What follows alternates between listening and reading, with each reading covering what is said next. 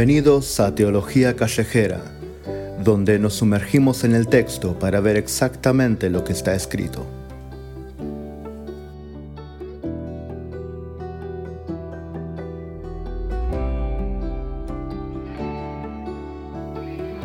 Hola mis hermanos, bienvenidos a todos. Estamos aquí una vez más en una nueva emisión de Teología Callejera, donde sin duda nos estamos sumergiendo en la carta a los romanos y estamos analizando exactamente lo que dice el texto. Ha pasado bastante desde nuestra última emisión y no es por falta de voluntad, sino que fueron problemas técnicos que hemos recién podido solucionar, así que estamos nuevamente en vía. En nuestro último programa juntos hablamos de la ira de Dios, hablamos de un Dios de ira, el pasaje que nos había tocado era Romanos 1.18, porque la ira de Dios se revela desde el cielo contra toda impiedad e injusticia de los hombres que con injusticia restringen la verdad. Y hablamos justamente de la ira de Dios siendo el primer factor de Dios, el primero de los atributos divinos que Pablo describía antes de comenzar con su exposición del Evangelio.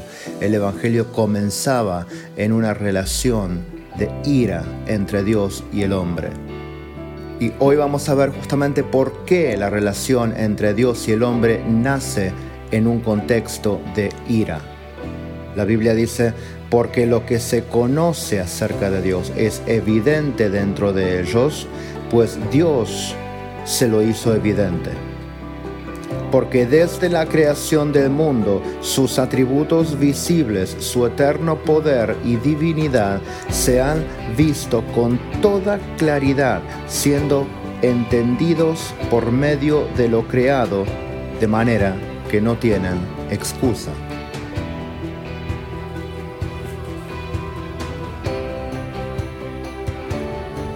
El apóstol Pablo comienza aquí a describir la razón por la que el ser humano yace bajo la ira de Dios. ¿Por qué eh, Dios manifiesta su ira desde el cielo contra la impiedad de todo hombre? ¿Dónde está la impiedad del ser humano? ¿A qué se debe la impiedad del ser humano sobre la cual Dios dice, he de manifestar mi ira? Pues bien, el apóstol Pablo describe esto brevemente cuando dice, el problema es este, toda la humanidad sabía acerca de Dios, todos saben, todos tienen en su corazón la evidencia de que hay un Dios. Ni siquiera hace falta ser consciente de la creación, dice, aunque la creación es la evidencia de la, eh, de, la obra de Dios y está colmada de las huellas digitales de Dios, que si todo ser humano por medio de la creación elevara sus ojos al cielo, podría hallar a Dios. Sin embargo, eh, Pablo dice algo antes de la evidencia de la creación y dice lo siguiente, lo que se conoce acerca de Dios es evidente, dentro de ellos, pues Dios se lo hace evidente. Es decir, dentro del ser humano, Dios ha puesto evidencia de su existencia. Dentro del corazón del hombre, Dios ya puso evidencia de sí mismo. No es que el ser humano deba eh, ir por todos los, rincones de la tierra y empezar a recolectar evidencia de la existencia de Dios para recién así entender que hay un Dios en alguna parte y tratar de ver cómo encontrarlo. No, no, no. Acá Pablo dice, es el hecho de que hay un Dios es manifiesto dentro de ellos, pues Dios se los manifestó. Dios lo hizo clarito dentro de ellos. Dios hizo bien clarito este punto. Hay un Dios. En Eclesiastés capítulo 3, versículo 11, Salomón dice lo siguiente. Él, hablando de Dios, Él ha hecho todo apropiado a su tiempo. También ha puesto la eternidad en sus corazones Dios a su tiempo hizo todo apropiado y también puso la eternidad en nuestros corazones. ¿Qué significa esto? A pesar de la ignorancia en la que el hombre nace y a pesar de la corrupción del alma de la que todo ser humano es partícipe desde el día de su concepción, no obstante, la Biblia dice, Dios se encargó de poner dentro de cada hombre, dentro de cada mujer, ese concepto de eternidad de que no termina todo acá, de que hay más, de que hay un más allá, de que la vida no es solamente lo que vemos en esta tierra y de que hay alguien por sobre nosotros observando lo que hacemos. Ese es el concepto de eternidad que Dios puso en todo ser humano. Dios puso la eternidad en nuestros corazones. De modo que si el ser humano fuese honesto con sí mismo y observara la, evidencia de Dios dentro de sí mismo y escuchara el clamor de su corazón y escuchara el testimonio de su alma, el ser humano sabría automáticamente que hay un Dios. Y el problema es justamente que el ser humano sabe que hay un Dios y así todo ha decidido darle la espalda. El apóstol dice, lo que se conoce acerca de Dios es evidente dentro de ellos.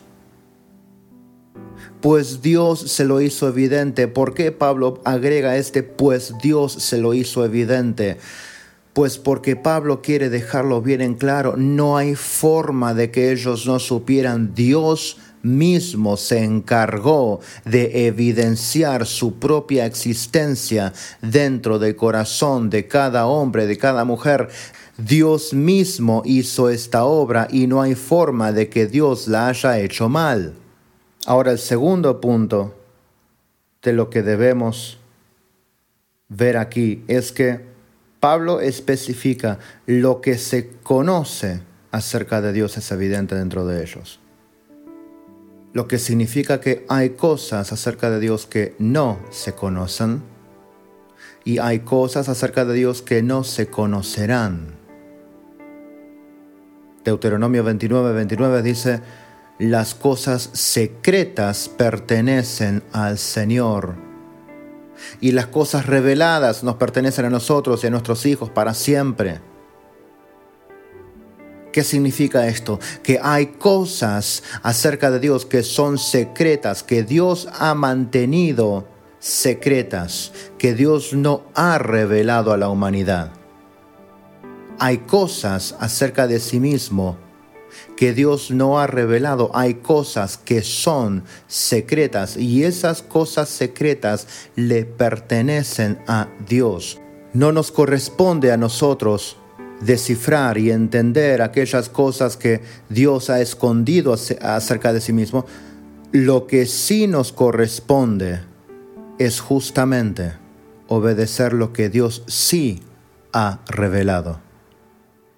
Y es por eso que el apóstol Pablo dice que la ira de Dios se revela desde el cielo contra toda impiedad e injusticia de los hombres que, que con injusticia restringen la verdad.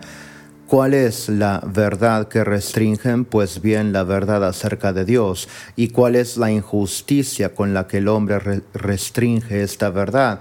Es justamente que conociendo lo que se puede conocer acerca de Dios, el ser humano le da la espalda a Dios.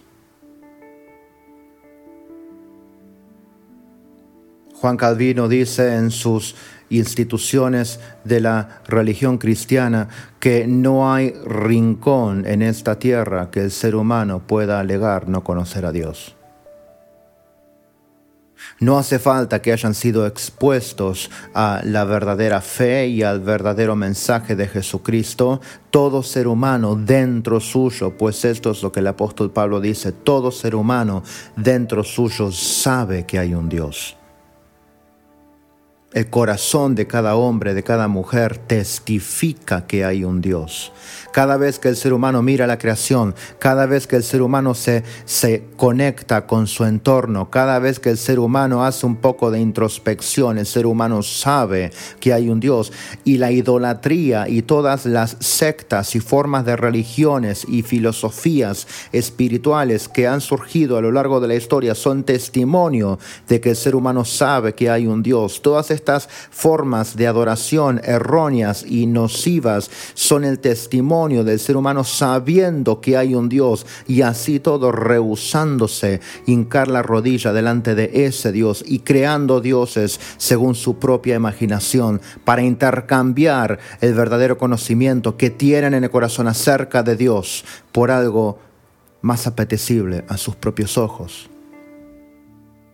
De modo que Pablo dice, porque desde la creación del mundo, sus atributos invisibles, su eterno poder y divinidad se han visto con toda claridad, siendo entendidos por medio de lo creado de manera que no tienen excusa.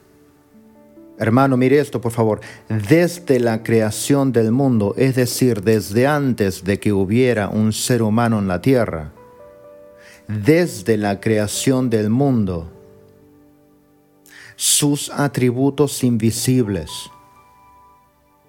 es decir, su eterno poder, su divinidad, se han visto con toda claridad siendo entendidos por medio de lo creado. Es decir, Dios utiliza la creación, su propia creación, a modo de espejo, a modo de señal luminosa, a modo de pancarta que señala para arriba, mira para arriba, mira para arriba, mira para arriba. Todo esto viene de alguien. Esto alguien lo ideó, esto alguien lo diseñó, esto alguien lo formó. Mira para arriba, mírate a vos mismo y mira para arriba. Yo estoy arriba, mira. Dios se encargó de que todo lo que se podía saber acerca de Él estuviese al alcance de todo ser humano.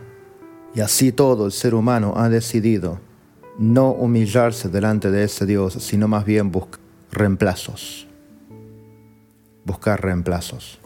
De modo que el apóstol dice, de manera que no tienen excusa. El ser humano no tiene excusa por haberse olvidado de Dios. El ser humano no tiene excusa por estar ignorando a Dios. El ser humano no tiene excusa por haber querido desterrar a Dios de su propia creación. El hombre no tiene excusa. No tiene excusa. Porque sabían.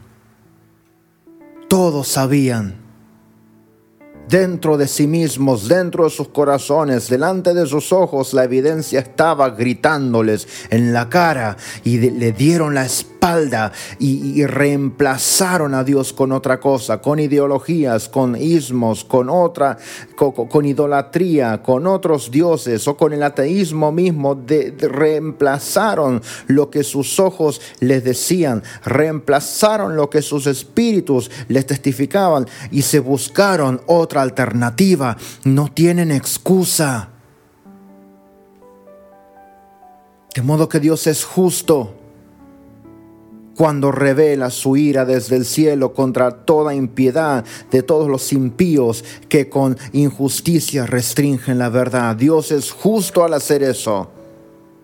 Porque la ira no parte sino como manifestación contra el pecado. Y he aquí el pecado del hombre. Dios se evidencia delante de, él, Dios se evidencia desde adentro, desde afuera y el ser humano dice no.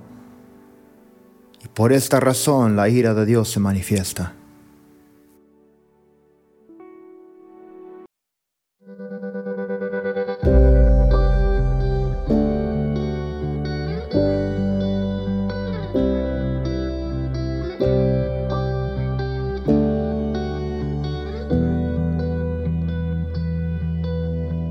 Gracias mis estimados oyentes por haber estado con nosotros una vez más en Teología Callejera.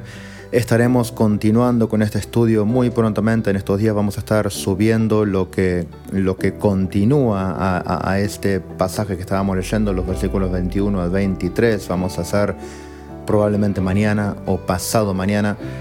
Vamos a, a ver cómo Pablo cierra la idea como Pablo cierra la idea, eh, cómo es que el ser humano ignoró la evidencia de Dios. Y esto lo, empezamos a ver recién y vamos a continuar con esto eh, esta semana.